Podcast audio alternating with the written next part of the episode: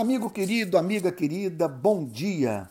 O presidente da República postou ontem um vídeo, gravado em Brasília, no qual uma professora é vista fazendo apelo dramático a ele próprio. O conteúdo do seu desabafo, que expressa o pensamento de muitos brasileiros, é comovente.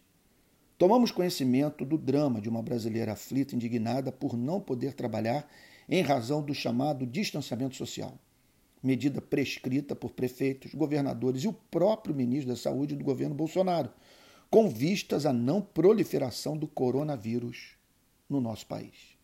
Emocionada, na companhia das filhas, uma delas visivelmente comovida, ela fala da dificuldade que passou a encontrar para manter a sua família e do quanto anela por não precisar depender da renda básica emergencial para viver.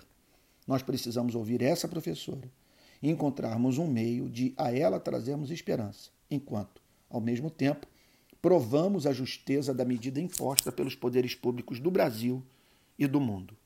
Nada mais importante, num momento tão dramático como esse, do que sermos compassivos com os que sofrem. Em casa onde não há pão, todos brigam, mas ninguém tem razão, diz o ditado português. Se queremos ganhar a mente das pessoas a fim de unirmos o povo brasileiro nessa guerra contra esse inimigo letal e invisível que nos é comum, precisamos tomar o caminho do coração.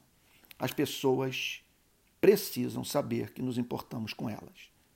O real interesse pelo bem-estar do próximo, contudo, tem de ser amplo e simétrico. Ser paciente não basta. É necessário também projetar luz sobre a causa e a natureza do seu sofrimento. O que precisa ser dito a essa professora e aos demais brasileiros honestos e trabalhadores que com ela concordam? O governo federal é o principal responsável pelo socorro às famílias brasileiras que carecem de ajuda célere para não morrerem de fome. Os mais conceituados economistas brasileiros o têm dito a exaustão. O presidente da República tem a caneta e o cofre. Ele hoje, ou melhor, ele ontem, poderia ter se dirigido à nação ao se dirigir à professora, a fim de apresentar com clareza, objetividade e empatia o que fará para evitar a morte por doença ou inanição de milhões de brasileiros.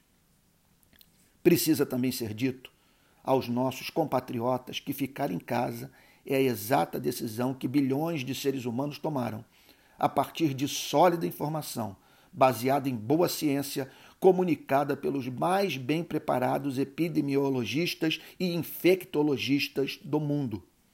Sugiro que também seja descrito, por mais que cause perplexidade e apreensão, o tipo de morte que aguarda homens e mulheres de países pelos quais a pandemia se espalhou e nos quais a rede hospitalar entrou em colapso.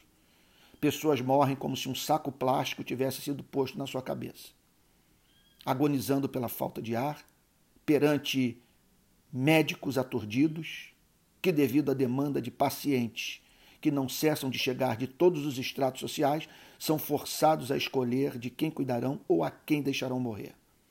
Quando é possível, os que se encontram no chamado leito de morte se despedem da família pelo celular. Não há cerimônia fúnebre. Em suma, a professora de Brasília quer que a todos seja concedido o direito de voltar a trabalhar. Os médicos, por outro lado, imploram para que nenhum brasileiro lute por essa causa, uma vez que, caso ocorra o fim do confinamento, as vítimas serão os profissionais de quem mais dependemos para viver. Os brasileiros que desejam voltar imediatamente ao pleno exercício da sua atividade profissional precisam também ser compreensivos. Milhões não querem voltar ao trabalho em hipótese alguma. Pais e mães, pelos mesmos motivos, não estão dispostos a enviar seus filhos à escola. Pior do que amargar dias de confinamento e queda no padrão de vida é enterrar membro da própria família. Não podemos manter a economia a qualquer preço. Tem mais um fato que precisa ser apresentado com clareza. Se hoje milhões de brasileiros têm forte receio de botar o pé na rua em razão do risco de contaminação, pensemos no que será da economia do país, caso chegue o dia no qual testemunhemos pessoas morrendo nas calçadas, hospitais de campanha superlotados, milhares de enterros sem a presença de familiares e amigos. Num cenário de horror como esse, as pessoas não irão trabalhar nem por decreto. Essa crise vai passar. a humanidade já enfrentou outras piores e com menos recursos. Como sou cristão, creio que, nesse universo caracterizado pela presença de duas dimensões, uma pessoal e outra pessoal, coisas e seres que fazem poema, estou certo, porque Cristo ensinou que a dimensão impessoal está sujeita à dimensão pessoal do cosmos.